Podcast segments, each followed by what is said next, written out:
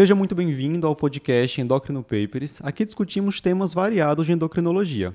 Eu sou Ícaro Sampaio. Eu sou Eric Trovão. E o assunto hoje é sete erros comuns na abordagem da síndrome dos ovários policísticos.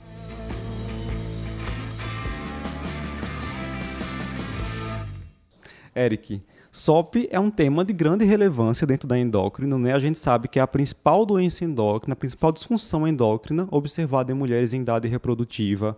Ela é também citada como sendo a principal causa de hirsutismo, a principal causa de infertilidade anovulatória. Então, de fato, é um tema muito relevante. Isso, é. E a gente tem que lembrar que não interfere só na vida reprodutiva da mulher, né? É uma síndrome que, na verdade, traz uma série de consequências. Aumenta o risco de doença metabólica, doença cardiometabólica, né? Aumenta o risco de apneia do sono, de alguns tipos de câncer né, de, de, distúrbios psiquiátricos. Então, é uma, uma condição que vai além da vida reprodutiva da mulher. E que, por ser tão comum, como você disse, a gente tem que estar atento para dar um diagnóstico correto. E para não cometer erros, é, né? Que a gente vê muito. erros que são muito comuns, tanto em relação ao especialista, como também cometidos pelo médico não especialista, que isso, avalia esses Talvez, pacientes. eu possa assim, estar tá, tá chutando aqui um dado qualquer, que não tenho isso estatisticamente, mas talvez seja a doença endócrina diagnóstico mais errado assim que a gente vê mais comumente, porque é comum, né, é uma doença comum, mas que é a forma como é dado diagnóstico, a gente vê muito erro. Tem muitos fenótipos também, né? E isso pode acabar dificultando isso. um pouco o diagnóstico. E não tem aquele, não é aquele, aquela doença que tem um exame específico. Eu faço esse exame, fiz, deu positivo, é a doença. Exato. Não é assim. Exato. Vamos lá então. Primeiro erro que o pessoal comete na avaliação de pacientes com SOP é dar diagnóstico da síndrome dos ovários policísticos baseado apenas nos achados ovarianos na ultrassonografia com ovários policísticos, né? A gente sabe que a ultrassom, a avaliação ultrassonográfica faz parte dos critérios diagnósticos, mas o achado exclusivo da ultrassom com policistos não é suficiente para diagnóstico. A gente vê muito, por exemplo, a, a paciente faz lá uma ultrassom transvaginal e o médico descreve ovários com aparência policística. Pronto, o camarada ali dá diagnóstico de SOP, uhum. começa tratamento. Isso é um erro frequente, Sim, né, Eric? Com certeza. Ne é, não é o, o, algo necessário, na verdade, também, né? É dizer, ah, tem que ter alteração ultrassonográfica. Não, não tem que ter. E, do, por outro lado, ele estar presente não quer dizer também que a mulher tenha SOP. Né? Então, muitas mulheres saudáveis que não têm a síndrome, ao fazer a ultrassonografia, pode aparecer lá um aspecto micropolicístico. Né? E muitas mulheres que fazem o exame é, é, e têm esse, é, esse achado, não têm a doença. Então, Isso é então, muito comum na adolescência, né? Sim. Inclusive. A, mulher, a, a, menina adolescente, ela, se você fizer um ultrassom, você vai ver um aspecto micropolicístico com, é, com muita frequência. Isso não quer dizer que ela tenha síndrome dos ovários policísticos. Tá, então o que é, que é necessário para que a gente dê diagnóstico de SOP? A gente precisa ter que ser os critérios de Rotterdam, né, que são utilizados até hoje, são três critérios que a gente tem que avaliar. E a gente precisa ter dois, pelo menos dois dos três. Então, eu tenho dois ou tenho os três. Né? Primeiro critério, ele diz respeito à anovulação crônica, que é uma característica clássica da síndrome dos ovários policísticos. Então, essa mulher vai ter ou amenorreia ou oligomenorreia, certo? O segundo critério seria associado ao hiperandrogenismo. E aí a gente tem hiperandrogenismo e ou hiperandrogenemia. Qual é a diferença? Vamos esclarecer, né? Hiperandrogenismo é, é a presença de sinais clínicos de excesso de andrógenos. Então, presença de exotismo, acne, alopécia, né, pele oleosa. E o hiperandrogenismo é a evidência laboratorial de excesso de andrógeno, aumento de testosterona total, testosterona livre, sulfato de ideia, androstenediona. Então, você tendo critérios clínicos e ou laboratoriais, então você tem, pode ter os dois ou pode ter só um dos dois, já preencheria aí um critério, certo? E o terceiro, aí sim, é a, o achado de uma morfologia ovariana policística a ultrassom certo? Essa morfologia ovariana não é nem obrigatório ser aqueles cistos periféricos com aquela medida de 2 a 10 milímetros, né? Acima de 12 cistos. Você, tem, você nem vê essa descrição no ultrassom, para saber nem se o ultrassonografia já fez certo. Não, coloca lá, ovários, com aparência... É. Né? O, o outro critério que a gente pode utilizar, além da presença desses cistos, é o tamanho do ovário. Então, um dos dois ou os dois acima de 10 centímetros cúbicos, isso é uma morfologia também ultrassonográfica de síndromes ovários policísticos. Eu posso usar como critério, mesmo não tendo os cistos. Essa questão do tamanho ovariano, desde que o ovário não tenha aí um grande cisto, né? É, claro, se Que for aí- um ovário com um cisto enorme lá, isso vai atrapalhar. Vai dizer que tem ali 20 centímetros cúbicos, mas é pelo cisto, não é um aumento homogêneo do ovário. Perfeito. E, e a gente tem que lembrar, Ícaro, que com, com aparelhos mais modernos, né, é- é- é, com transdutores mais modernos, 50% da mulher em idade fértil vai ter uma morfologia policística no ultrassom. E aí eu vou estar dando diagnóstico de síndromes ovários policísticos para 50% das mulheres? Não, óbvio que não. Né? Tanto que hoje em dia se recomenda que quando você tem, assim, é feito o exame com um aparelho mais moderno, você aumenta aquele número que era de 12, acima de 12 cistos, para 20. Né? Ou seja, no final das contas, é melhor usar até o tamanho ovariano do que usar essa história de, de quantidade de cistos, para você não estar aí errando no diagnóstico. E é- Então, são três critérios, mas são três critérios que não são fáceis né, de você realmente fechar. Parece simples, agora os pormenores desses é critérios, muito né? pormenor, muito, muita casca de banana. E aí, como você disse, dois desses três critérios são suficientes para diagnóstico. E aí, com base nisso, a gente vai ter diferentes fenótipos de apresentação, né? Isso. Existe uma classificação aí em fenótipo A, B, C e D. Que o Isso. fenótipo A seria aquela paciente que tem tudo, né? Os três tem critérios. hiperandrogenismo, tem ciclos anovulatórios, né, oligomenorreia, e tem também o achado ultrassonográfico. O fenótipo B é aquela paciente que tem hiperandrogenismo e disfunção ovulatória, mas não tem o achado ultrassonográfico. Isso. O fenótipo C é aquela paciente que tem hiperandrogenismo e tem um achado ultrassonográfico, mas ela não tem oligomenorreia, né? Exato. É o fenótipo ovulatório, como se chama. E o fenótipo D é aquela paciente que tem disfunção ovulatória e achado ultrassonográfico, mas não tem hiperandrogenismo. Exato. Há alguma diferença em relação à nossa preocupação com esses Sim, fenótipos? Sim. Né, a gente não classifica à toa.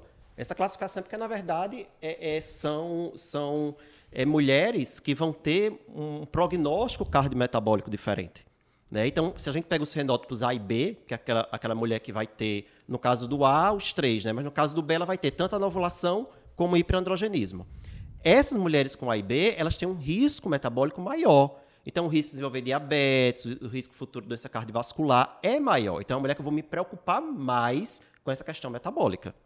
Né? O, já o fenótipo, se a gente for por outro extremo, o fenótipo D, que é aquele que é normoandrogênico, essa mulher tem um risco metabólico igual à população geral, as mulheres sem SOP. Então, eu iria me preocupar menos. Já o fenótipo C, que é aquele que tem o hiperandrogenismo, mas não tem a ovulação, fica aí intermediário entre os dois extremos. Então, a, a- a forma como eu vou olhar para essa mulher e o prognóstico dela vai ser completamente diferente de acordo com o fenótipo. Então, não basta diagnosticar. Eu tenho que também saber qual é a conjunção de critérios que ela tem para eu classificar de acordo com o fenótipo e isso me orientar no segmento dessa mulher. Pois é, mas não basta que a paciente tenha Não dois mesmo. de três critérios para diagnóstico e a gente vai entrar no segundo erro muito frequente, que é esquecer que a SOP é um diagnóstico de exclusão. Adoro essa frase. SOP é um diagnóstico. Os meus residentes, né, Ícaro? Ícaro foi meu residente. Já sabe que eu Verdade. adoro essa frase. É medular isso aí É- já. É medular. SOP é um diagnóstico de exclusão, ou seja, tudo bem, tem dois de três critérios, eu tenho os três critérios, eu ainda não posso dizer que essa mulher tem síndrome dos ovários policísticos.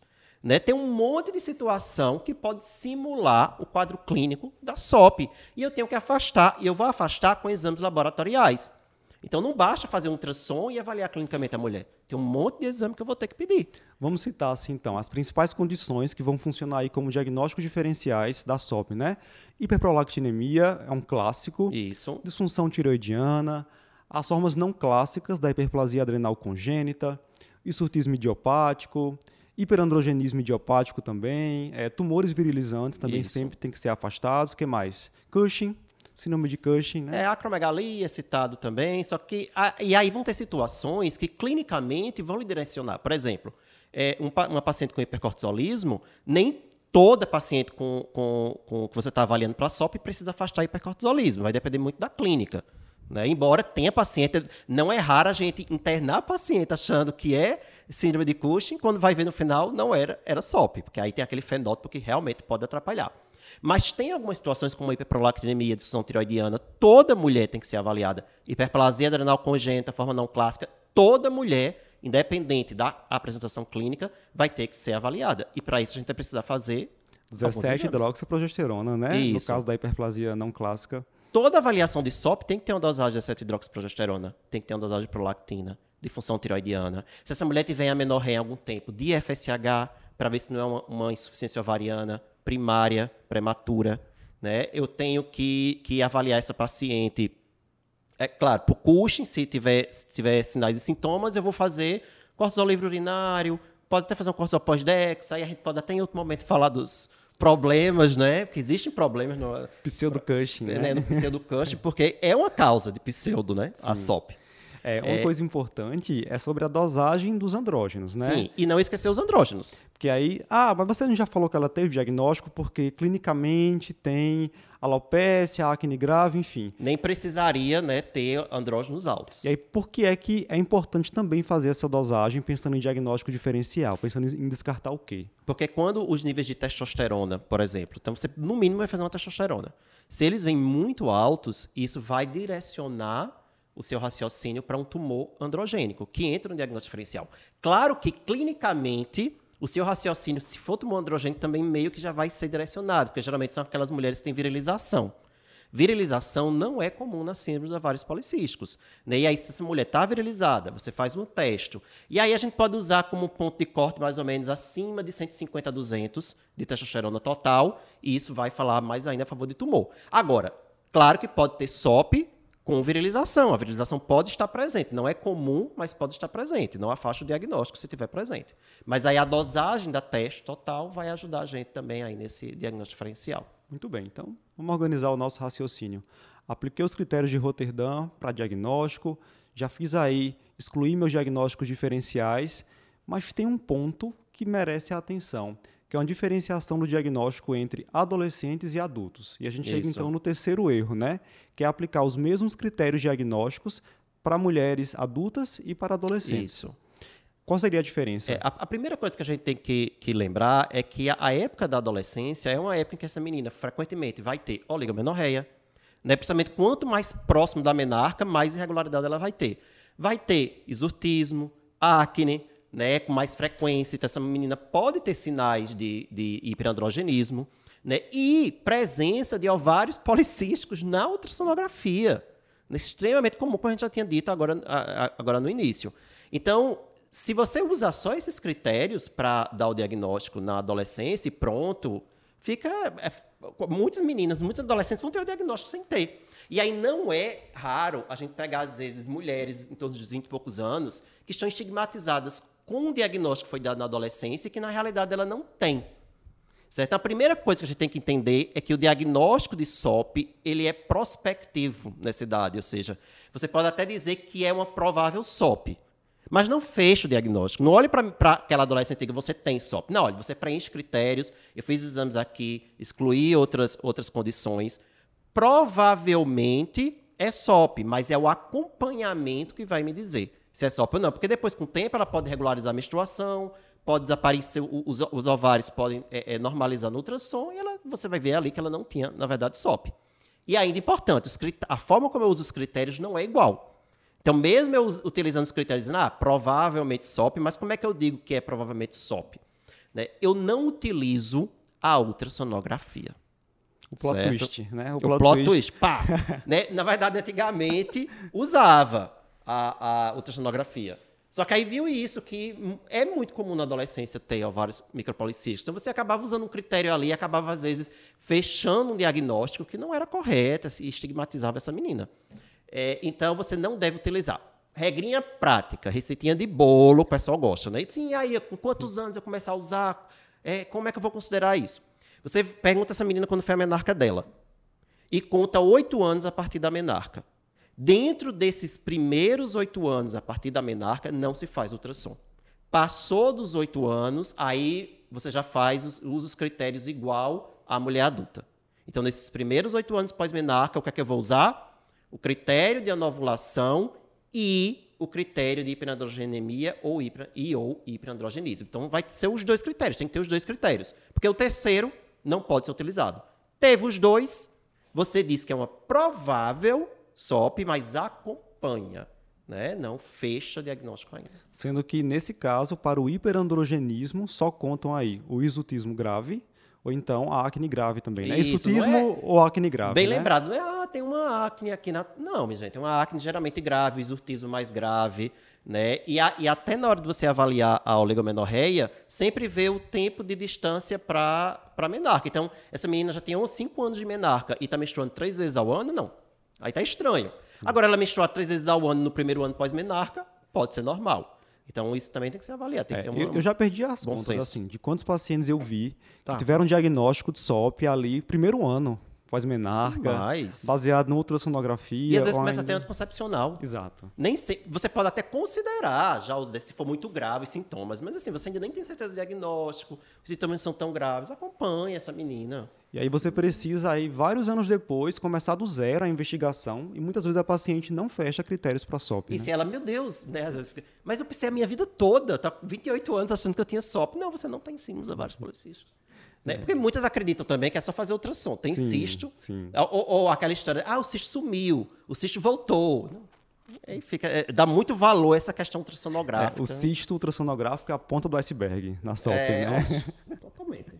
Vamos então para o quarto erro, também muito frequente, que é esquecer de realizar a avaliação metabólica em pacientes com SOP. Como você falou no início desse podcast, SOP aumenta o risco cardiovascular de uma série de complicações metabólicas. A gente tem que avaliar isso ao atender essas pacientes. Não é só questão reprodutiva. Então, a gente vai ter que avaliar o peso dela. A gente vai ver que muitas dessas meninas tão, têm pelo menos sobrepeso, né? E isso tem que ser colocado na conta. A gente vai ter que fazer mudança de estilo de vida, né? Então, ver circunferência abdominal para acompanhar, acompanhar o peso, acompanhar a circunferência abdominal, certo? Ver a pressão arterial, ver se ela não preenche critérios para síndrome metabólica e, claro, o básico do básico na avaliação metabólica, glicemia de jejum no mínimo, porque na verdade a gente tem que ir além, né? E perfil lipídico, colesterol, total inflações, triglicerídeos. A gente tem que fazer essa avaliação básica. Lembrando que ela está em risco maior de, de fazer um diabetes tipo 2, de fazer pré-diabetes, fazer diabetes gestacional também. O risco é muito maior do que na população geral. Então, baseado nesse risco mais alto, há a recomendação de a gente ir além da glicemia de jejum. Então, vale a pena também a gente pedir hemoglobina glicada. E na maioria das meninas, se a gente for olhar, a gente vai acabar tendo que pedir um TOTG, mesmo que é um teste de tolerância oral à glicose, né? mesmo com a glicemia de jejum normal. Certo? Sim, Senão- há quem recomende que você já comece a avaliação com TOTG. né? Isso. Né? E tem aqueles. Você pode, se é uma, uma menina com SOP que é magra, você, e a glicemia está normal, né? E não tem história familiar de diabetes, não tem outros fatores de risco para diabetes, você pode até não fazer, ok. Mas a, a- a última diretriz de SOP, por exemplo, coloca lá, se o IMC for acima de 25, você já vai fazer um TOTG. Certo? Outra situação, né? Ah, vamos supor que ela é magra, não fez, metabolicamente ela está ok, glicemia de jejum boa, hemoglobina glicada boa, mas ela está é, é, se programando para engravidar. A diretriz também coloca isso. Você já deve fazer um TOTG antes, pré-concepcional, né? Porque é, às vezes a gente deixa muito passar só com a glicemia de jejum. A gente tem que ir além, já que a prevalência de doença metabólica nessa população é muito maior. Claro que outra situação que você poderia até não ir tão além, como a gente falou no início, é aquele fenótipo normoandrogênico, Sim. que aí é igual à população geral. E esse você poderia também não ir, não se estressar tanto. Mas fenótipo A, B ou C, você realmente vai ter que, que ir além. No caso, a avaliação metabólica dessas pacientes vai começar já o exame físico, né? Buscando Sim. sinais aí de resistência insulínica, obesidade, obesidade visceral, hipertensão, perfeito. E depois a gente vai partir também para uma avaliação laboratorial. Isso, glicemia de jejum, glicada, e na maioria vai de cara aí um TOTG mesmo, glicemia normal. Certo. Quinto erro na abordagem das pacientes com SOP. Esse aqui é um clássico, né? Tratar. Esse é, esse é plot twist também, toda vez que eu falo nisso aqui. Isso. Muita gente vai cair da cadeira aí. Então, utilizar sempre anticoncepcional oral com alta dosagem de etinil estradiol. É um erro muito frequente e importante. É, que é aquela, aquela história de eu tenho que usar aquele que tem de estradiol de 35 com acetato de ciproterona. A gente não pode falar a marca, Eu mas não vou tem, falar marca tem não, um mas bem mundo tá sabendo o que a gente tá clássico, falando, é. né? Que é o 35, tá, tá, tá, 35. Ou outros, né? Que tem vários outros no mercado também, que é a mesma apresentação. 35 microgramas de estradiol com ciproterona. Porque a é, é aquela crença de que a progesterona tem que ser antiandrogênica. Não, não tem que ser. Certo? Inclusive, se a gente, de novo, voltando para a diretriz, essa diretriz, minha gente, quem não leu, foi uma diretriz publica, internacional publicada em 2018. E ela diz, com todas as letras, né, que essa apresentação específica não deve ser considerada de primeira linha para o tratamento da SOP. Não é que você não possa usar. Em mulheres que têm um quadro mais grave, você pode chegar a precisar, sim, de uma dose mais alta de etilneoestradiol com a progesterona que seja antiandrogênica. Ok, mas não deve ser sua primeira opção. Você vai tentar alguma apresentação com etilneoestradiol de 20 a 30 microgramas, seria uma dosagem mais baixa, certo? Com a progesterona que você vai individualizar de acordo com a paciente. Né? A, a progesterona, na verdade, nem o nome certo é dizer progesterona. Né? São progestógenos, porque são sintéticos que têm atividade progestogênica, mas que vai variar de acordo com o, o tipo de molécula a sua ação androgênica, pode ser, podendo ser androgênica ou antiandrogênica, algumas podem ter ação antimineralocorticoide, outros podem ser antigonadotrófico. Então, elas vão mudando suas ações. Então, você individualiza de acordo com o que aquela mulher precisa, de acordo com os riscos. E falando em risco, por que não usar, então, qual é o problema de eu usar sempre essa apresentação 35? É, né? é o risco de tromboembolismo, né? Isso. Não que o risco seja altíssimo, não é isso. Ai, vai usar, vai ter trombo... Não, não é isso. Mas principalmente se aquela mulher tem outros, outros, é, é, outros fatores de risco para tromboembolismo, eu vou evitar doses mais altas de estradiol. Se eu tenho apresentações com doses mais baixas e eu tenho evidência na literatura de que doses mais baixas são eficientes para tratar o hiperandrogenismo, por que é que eu vou começar com a dose mais alta? E, não, e, e isso a gente está falando do como sendo né, aquele, aquele, aquele efeito colateral mais grave. Mas, assim, intolerância mesmo anticoncepcional, né? náusea, tontura, mastalgia, vai ser mais comum com doses mais altas. Isso. Certo? E ah, é, podem estar pensando em casa, ah, sim, mas vai usar uma progesterona que não é antiandrogênica? Como assim o seu problema da mulher é hiperandrogenismo? A gente tem que lembrar que o efeito da progesterona para melhorar o hiperandrogenismo não é o efeito antiandrogênico. Qualquer progesterona, qualquer progestógeno, inibe o hiperandrogenismo.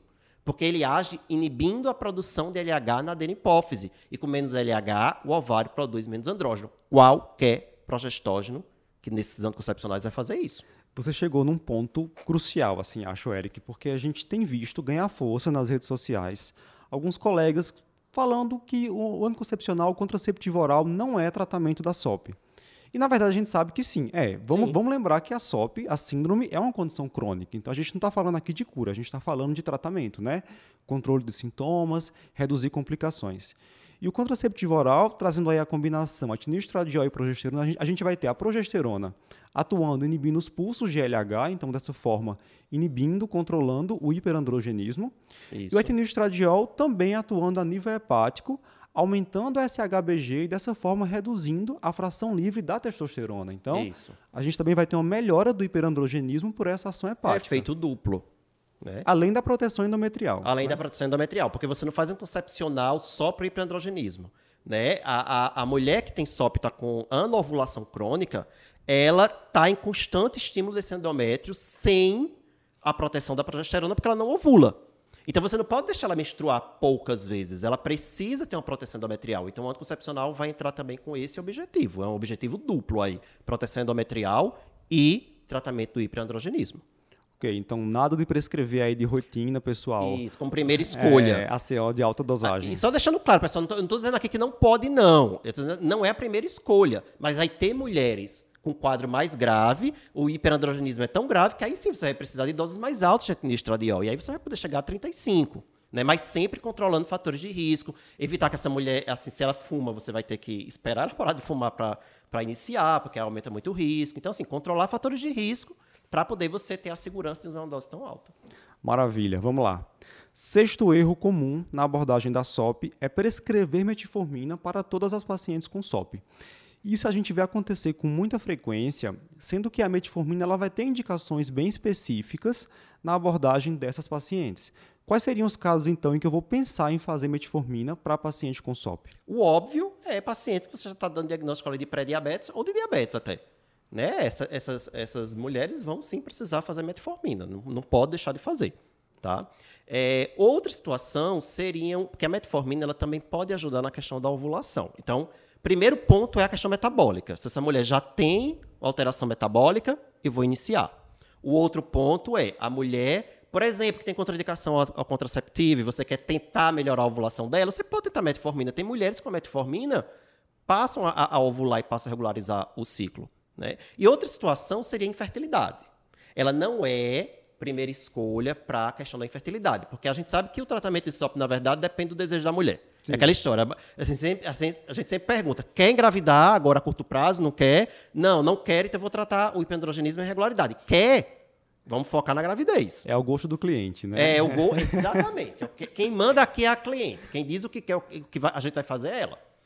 E é, se ela quer engravidar, a gente sabe que a escolha, inclusive, de novo, citando a última diretriz, é o letrozol, seguido do clomifeno. E a metformina, ela aparece ali no final, como uma terceira opção terapêutica, porque ela não é superior, se a gente for avaliar as evidências, a letrozol, a clomifeno. Agora, vamos agora indo para a prática. Eu não posso dizer que ela é superior, ela não é, certo? Mas, pelo menos do consultório do endócrino, ela quer engravidar, ainda, ainda vai tentar, ainda vai começar o clomifeno, às vezes não é uma coisa tão rápida. Vale a pena começar, pelo menos na minha opinião, vale a pena se começar uma metformina, né? Enquanto ela aguarda, às vezes vai precisar de um método de fertilidade junto, não consegue, é difícil marcar, às vezes a, a, a, o endócrino se sente seguro para começar o clomifeno, enfim. Começa uma metformina até ela conseguir fazer o que seria o ideal. É, em alguns estudos ela foi superior ao placebo, né? Em é, aumentar é, sim. taxa eu, de nascidos vivos. Eu não posso dizer que ela é melhor que o clomifeno para nascidos vivos, mas é melhor que o placebo. Então, melhor do que nada. Se ela não, a, a, se, enquanto para ganhar tempo, vai que ela engravida nesse tempo. Então, a metformina seria bem indicada também. Tudo bem. Então, dependendo do contexto, paciente que quer ou não engravidar, a gente tem aí indicações de metformina para ambos os casos, né? Isso. Agora, acho que vale a pena lembrar também, aí vou voltar à diretriz a diretriz ela coloca uma coisa. É bem off-label que ela coloca, mas ela diz assim: que você deve considerar, você pode considerar em toda mulher com IMC acima de 25, já considerando que ela teria resistência, mesmo não tendo diagnóstico pré-diabetes. Claro que cabe críticas, é uma diretriz, é uma recomendação, né? Eu acho que isso é tudo muito de individualizar. Você vai individualizar. Por exemplo, ela tem a cantose. Não tem ainda, até a TG, inclusive, foi normal, mas ela tem a cantose, já tem resistência. Aí eu acho que vale a pena. Você faz aí, então é tem uma circunferência abdominal grande, preenche critérios para síndrome metabólica, mesmo não preenchendo a parte da desglicemia, vale a pena. Né? Aí você vai individualizar, mas não para todo mundo. Isso, também não vai ser rotina. Né? Não rotina. Gente... E lembrar que a metformina não melhora os sinais de hiperandrogenismo. Veja que a gente falou na parte metabólica e na parte ovulatória de fertilidade. Então, não espere que a metformina vai melhorar o exortismo da paciente, não. Certo? Vai melhorar a acne. Não. Os estudos realmente eles não mostram é, eficácia da medicação para essas situações. Ok. Sétimo erro comum na abordagem de pacientes com SOP é não associar os antiandrogênicos nas pacientes que têm indicação. E a Isso. gente está falando aí de espironolactona, ciproterona, finasterida. Quando é que eu vou indicar o uso dessas medicações, Eric? É, a gente, estou considerando que essa mulher já começou anticoncepcional. Né? E aí, ela usando anticoncepcional, a gente vai aguardar para ver se melhorou os sinais de hiperandrogenismo. Um exemplo mais clássico, o exortismo. A gente geralmente espera seis meses. Então, lembrar que ao tratar o exortismo é preciso seis meses, porque tem toda a questão lá do ciclo do, do crescimento capilar. Né? Espera seis meses. Não respondeu, você deve entrar com antiandrogênico. Ah, Eric, qual é a melhor? Espirulactona, esproterona, a gente não tem estudo comparando e dizendo qual é a melhor das duas. Você pode iniciar uma ou outra, aí você vai, de acordo com o que tiver disponível, avaliar custo, enfim. Tanto faz uma ou outra, certo? É, a finasterida, ela entraria mais como uma terceira droga, certo? Quando você mesmo já está com anticoncepcional, está com antiandrogênico e não está respondendo, ou antes até se a paciente tiver alopécia. Então você pode considerar até a finasterida antes aí no, no arsenal. É, existem aquelas pacientes que, por apresentarem alguma contraindicação ao uso de contraceptivos, podem ficar apenas com a terapia antiandrogênica. Sim. Né? E aí, nesses casos, a gente tem que ter cuidado de fazer algum método anticoncepcional, de barreira, porque realmente são medicamentos que têm um potencial teratogênico. Isso, você não deve fazer ou espironolactona, ou ciproterona, ou finasterida de forma isolada, sem garantir, garantir contracepção. Ah, mas não pode usar o contraceptivo, tem contraindicação. DIU, ou até é, é progesterona contínua, que existe também nas apresentações para contraceptivo, né? Ou a, se, já, se a mulher já foi laqueada, por exemplo, ok, não vai ter problema. Mas você tem sim que garantir contracepção para poder fazer um antiandrogênico de forma isolada. Por quê? Porque o pessoal em casa, às vezes, que não está por fora de endócrino, pode estar. Tá, assim, e é comum, viu, Ícaro? Eu já, vi, já peguei muito paciente usando espironolactona. para mulher em idade fértil usando espirulactone sem contracepção orientação é. nenhuma. A gente está falando de uma medicação antiandrogênica, né? Então imagine aí uma gestação, um feto do sexo masculino, que consequências poderiam ocorrer de feminilização desse feto. Isso. Né? E aí vai nascer a, a, a criança com genitália ambígua e a culpa foi da, do médico que estava prescrevendo a medicação sem orientar a paciente. Inclusive, eu, eu sempre é, é, é, oriento é, isso aos residentes, escrever, se, se tem esse caso, escrever que foi orientado o método contraceptivo.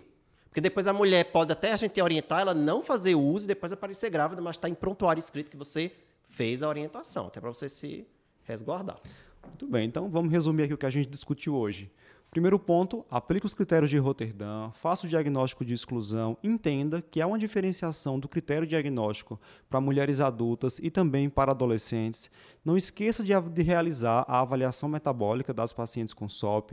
Não use contraceptivos com alta dosagem de estradiol de rotina. Também não use a metformina para todas as pacientes e não esqueça de associar os antiandrogênicos quando houver indicação. Isso aí, muito bem resumido, Icaro, arrasou.